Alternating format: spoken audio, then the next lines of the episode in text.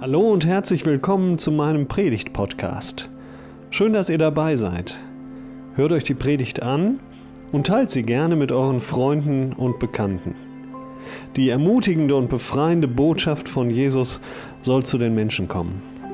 Und folgt uns über Facebook, Instagram und YouTube auf unserem Kanal Online Andacht Emmaus.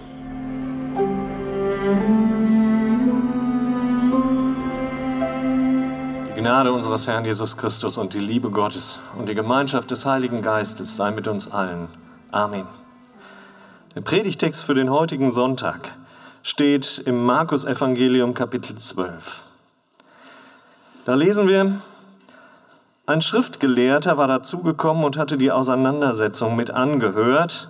Als er merkte, wie treffend Jesus den Sadduzäern geantwortet hatte, fragte er ihn, welches Gebot ist das wichtigste von allen? Jesus antwortete, das wichtigste Gebot ist dieses, höre Israel, der Herr ist unser Gott, der Herr allein, und du sollst den Herrn deinen Gott lieben mit deinem ganzen Herzen, mit deiner ganzen Seele, mit deinem ganzen Willen und mit deiner ganzen Kraft. Das zweite ist, liebe deinen Mitmenschen wie dich selbst. Kein anderes Gebot ist wichtiger als diese beiden. Da antwortete ihm der Schriftgelehrte, ja, Lehrer, du sagst die Wahrheit. Einer ist Gott und es gibt keinen anderen Gott außer ihm. Ihn zu lieben, mit ganzem Herzen, mit ganzem Verstand und mit ganzer Kraft und seinen Mitmenschen zu lieben wie sich selbst, das ist viel wichtiger als alle Brandopfer und anderen Opfer. Als Jesus merkte, mit wie viel Einsicht der Schriftgelehrte geantwortet hatte, sagte er zu ihm, Du bist nicht weit weg vom Reich Gottes. Von da an wagte es niemand mehr, Jesus etwas zu fragen. Guter Gott, du schenkst uns dein Wort und wir brauchen es, dass du zu uns sprichst, aber wir verstehen es auch nur, wenn du uns deinen Heiligen Geist dazu gibst. Öffne unsere Herzen für dein Wort. Amen.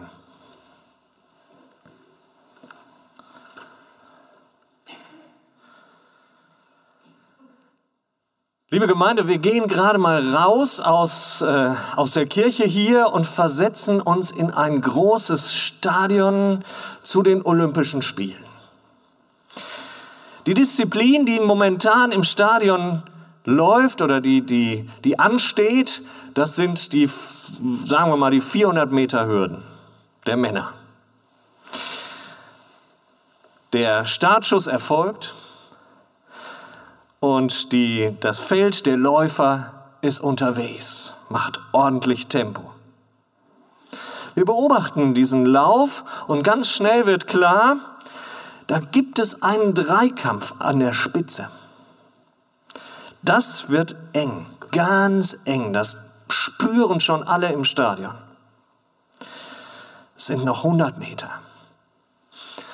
Es sind noch 50 Meter. Jetzt sind es noch 20 Meter, noch 10 Meter.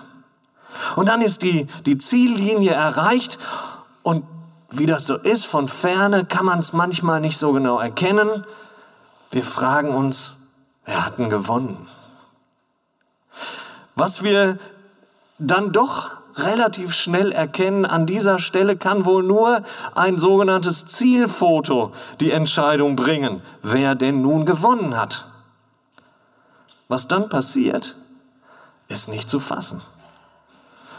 Dass zwei Läufer gleichzeitig durchs Ziel gehen, das kennen wir vielleicht auch alle.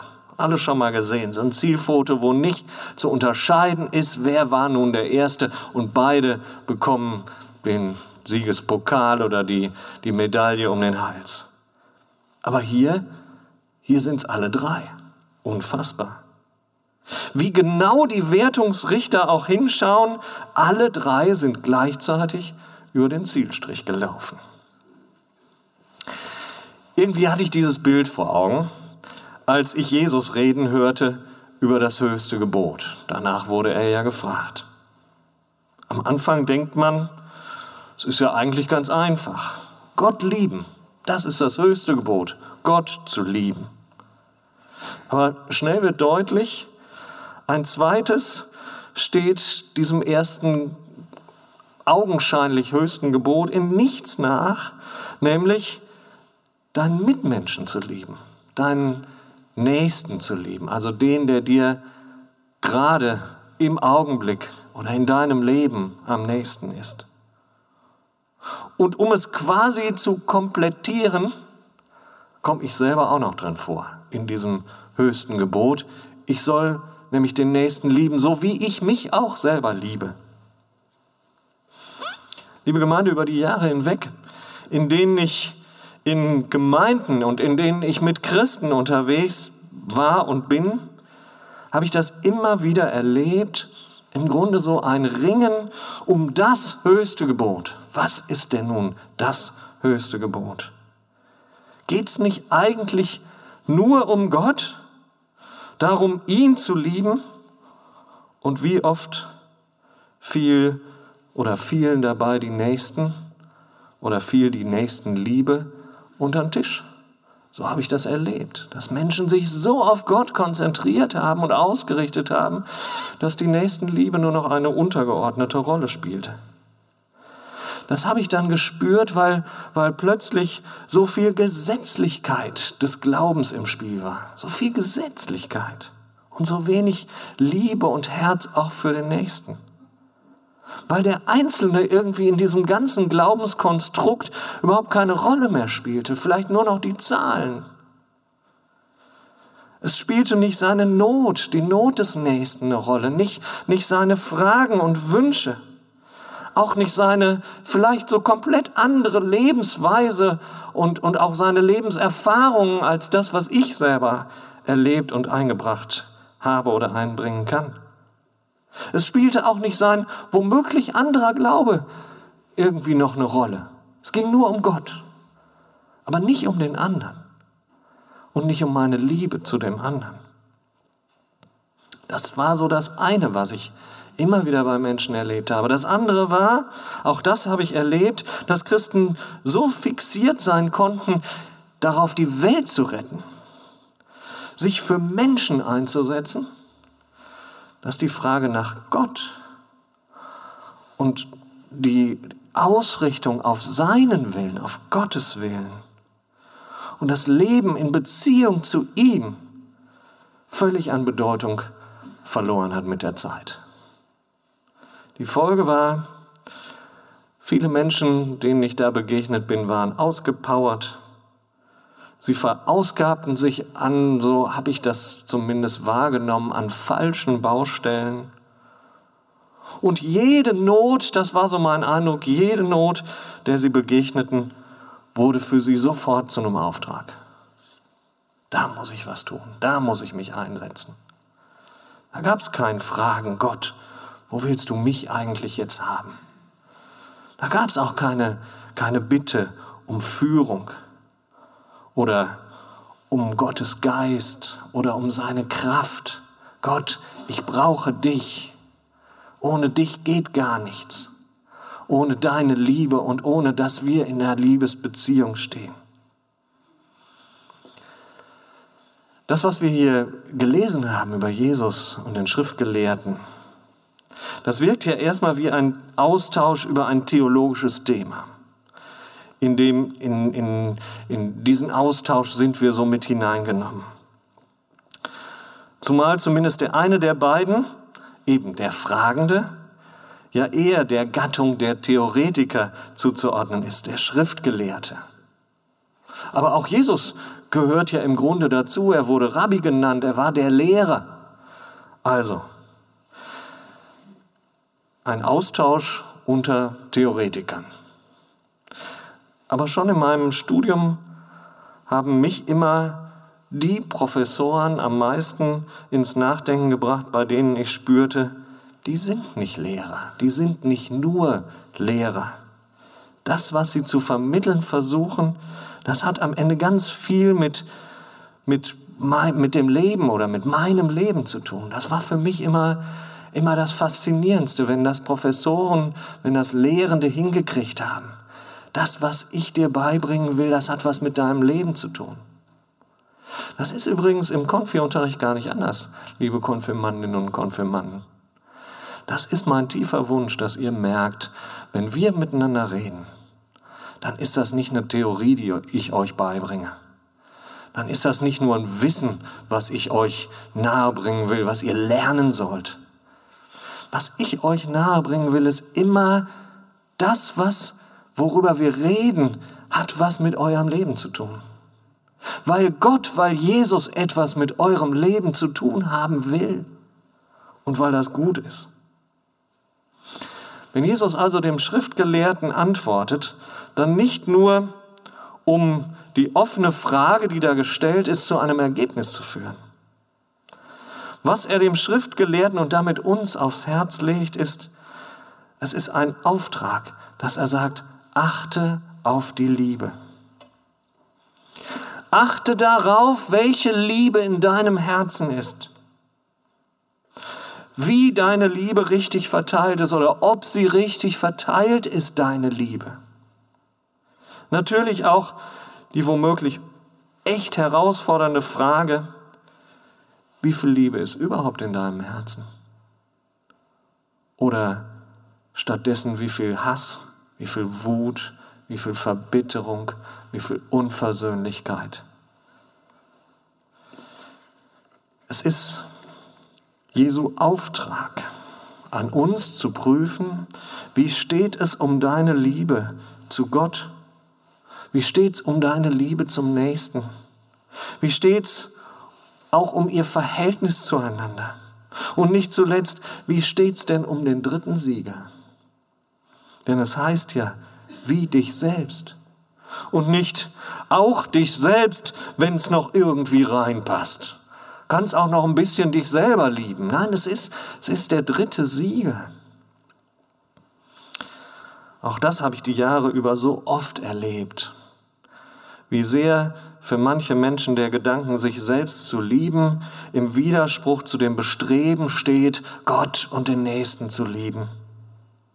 Dabei ist sie der dritte Sieger. Was ich in dieser Predigt nicht verhehlen möchte, ist, die Umsetzung all dessen, was Jesus uns da ans Herz legt, ist nicht ohne. In der Theorie mag das alles einleuchtend sein, was er da sagt. Aber wie sieht es in der Praxis aus? Gucken wir uns mal so ein Beispiel an. Wenn ich mit einem Paar zu tun habe, das in einer großen Not ist miteinander, und ich höre ihn und ich habe ganz viel Verständnis für ihn und bringe auch ganz viel Liebe für ihn auf. Und bei ihrer Geschichte sieht es aber nicht anders aus. Aber die beiden kommen nicht miteinander zurecht. Da zeigt sich, wie differenziert wir auch gucken müssen, wie sich Liebe eigentlich ausdrückt. Liebe ist nicht gleich Liebe, ist nicht immer nur Verständnis und Ermutigung. Manchmal kann Liebe auch Ermahnung sein.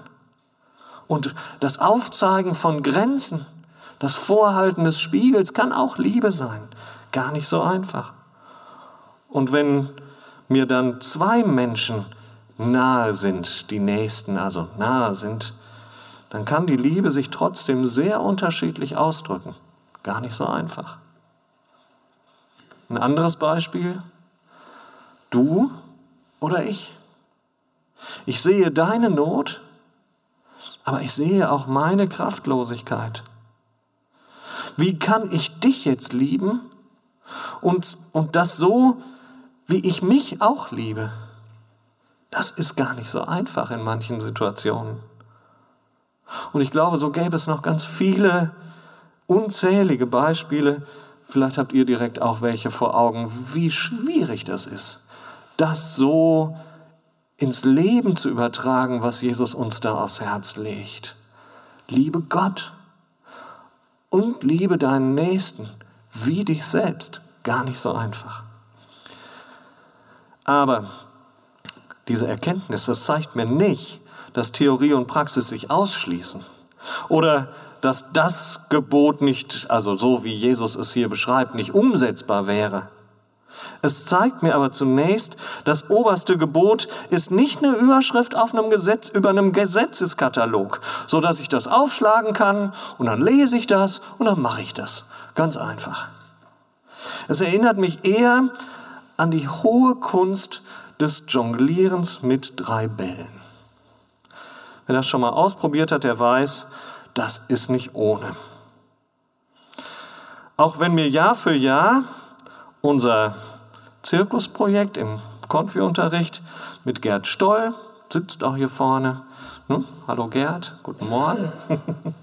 Wenn mir unser Zirkusprojekt mit Gerd, ihr könnt schon mal gucken, den werdet ihr im Januar dann noch mal einen ganzen Tag erleben. Ja, wenn mir das zeigt, jeder ist dazu in der Lage zum Jonglieren. Merkt euch das schon mal. Ja, das wird der Gerd euch dann auch sagen an dem Sonntagmorgen. Wenn ihr jonglieren sollt, dann werdet ihr sagen, kann ich doch nicht. Ne, Schaffe ich eh nicht. Und Gerd wird euch sagen, doch, bis zum Mittag könnt ihr das.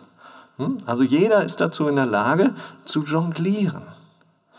Natürlich besteht eben auch im Leben die Gefahr, dass ich beim Jonglieren mal aus dem Tritt gerate, dass mir ein Ball runterfällt, dass ich neu ansetzen muss. Das ist im Leben auch so. Aber letztlich ermutigt uns Jesus dazu, wage es.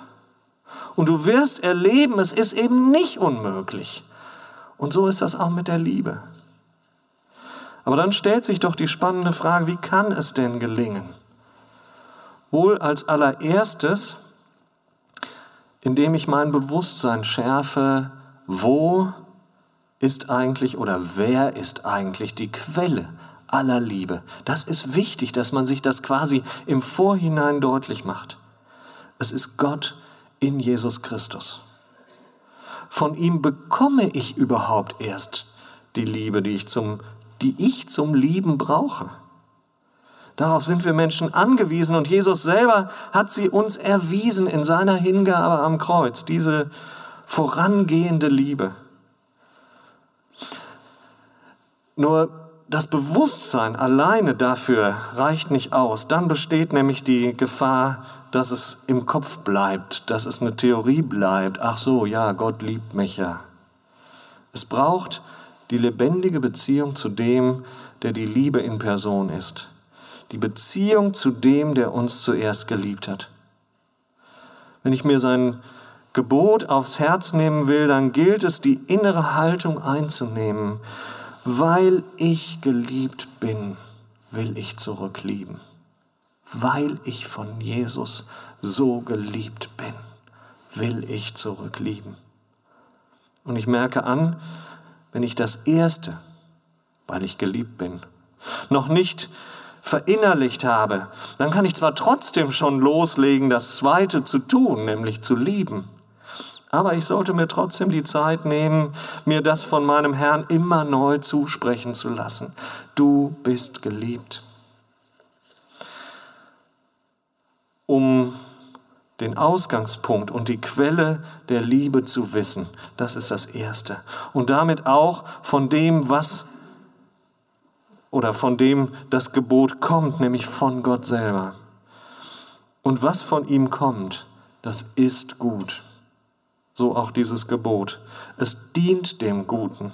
Gott legt es uns ans Herz zu lieben und das aus der Gewissheit heraus, dass die Liebe nicht aus uns selber herauskommt. Wir leben sie nicht automatisch, die Liebe. Das Gesicht, das diese Welt zeigt, in der wir leben, sie nur all, sieht nur allzu oft ganz anders aus. Das sieht nicht nach Liebe aus, das fühlt sich oft nicht an, nach Liebe an. Deshalb, wir Menschen werden in der Welt nur etwas bewegen können, wenn wir uns von Gottes Liebe bewegen lassen. Und wenn wir uns von seinem Liebesgebot in Bewegung setzen lassen, und zwar von genau diesem Dreifachen. Es ist gut und wichtig, Gott zu lieben. Es ist Gottes guter Schöpferwille, dass wir die, die uns im Leben nahe sind, nahe kommen, in Liebe begegnen. Und es ist schließlich genauso wichtig, dass ich mich liebe. Ich war es ja auch, für den er die größte Liebe gezeigt hat, nämlich am Kreuz. Das ist sicher eine große Herausforderung im Leben, diese drei Liebesbälle zu jonglieren. Gott hilft mir dabei. Da kann es ganz gut sein, liebe Gemeinde, wenn wir uns hier im Gottesdienst oder später am Tag oder irgendwann in der nächsten Zeit mal die Frage stellen, welcher Liebesanteil in mir ist noch oder vielleicht gerade in dieser Zeit, in der Phase meines Lebens etwas unterentwickelt gegenüber den anderen? Welcher Liebesanteil? Ist es mein, meine Liebe zu Gott, die ein bisschen unterentwickelt ist? Oder die zum anderen? Oder auch die zu mir? Herr, zeig mir das. Ja, ist es die Liebe zu dir? Bin ich nicht mit ganzem Herzen dabei? Bin ich, Herr, dir, nicht, dir gegenüber nicht offen genug? Vertraue ich dir nicht genug? Liebe ich dich nicht genug? Nicht mit aller Kraft? Investiere ich lieber in vieles andere als in meine Liebesbeziehung zu dir? Oder ist es die Liebe zu den Menschen an meiner Seite? Investiere ich noch zu wenig in Beziehungen? Sehe zu wenig, wo Menschen mich brauchen? Gucke ich noch zu viel auf mich, weil ich immer Angst habe, zu kurz zu kommen? Oder ist es gerade das andere? Ist es die Liebe zu mir selber, die zu kurz kommt? Achte ich nicht auf meine Seele? Hab zu wenig Entspannung, zu wenig Pausen in meinem Alltag und, und, und? Oder achte ich nicht genug auf meinen Körper, was das Essen angeht, was die Bewegung angeht? Oder achte ich nicht genug auf meinen Geist? Auch hier fütter ich mich vielleicht mit zu viel Ungesundem, mit Bildern, die mir nicht gut tun, wo auch immer die auftauchen, im, im Internet oder im Fernsehen oder wo auch immer, mit Beziehungen, die mir eigentlich nicht gut tun. Habe ich keine Zeit, die ich mit Gott verbringe? Gucke ich nicht genug darauf, dass ich mich selber auch liebe? Jesus gibt uns nicht nur das Gebot der dreifachen Liebe, immer wieder zeigt er im Umgang mit Menschen, ich will euch helfen, dass eure Liebe wächst. In dem Maße, wie es gut ist, wie ich es mir wünsche und wie die Welt es braucht. Nehmen wir es uns zu Herzen. Im wahrsten Sinne des Wortes, lassen uns füllen von seiner Liebe und lassen wir uns hineinführen in die Liebe zu ihm zum Nächsten und zu uns selber. Amen.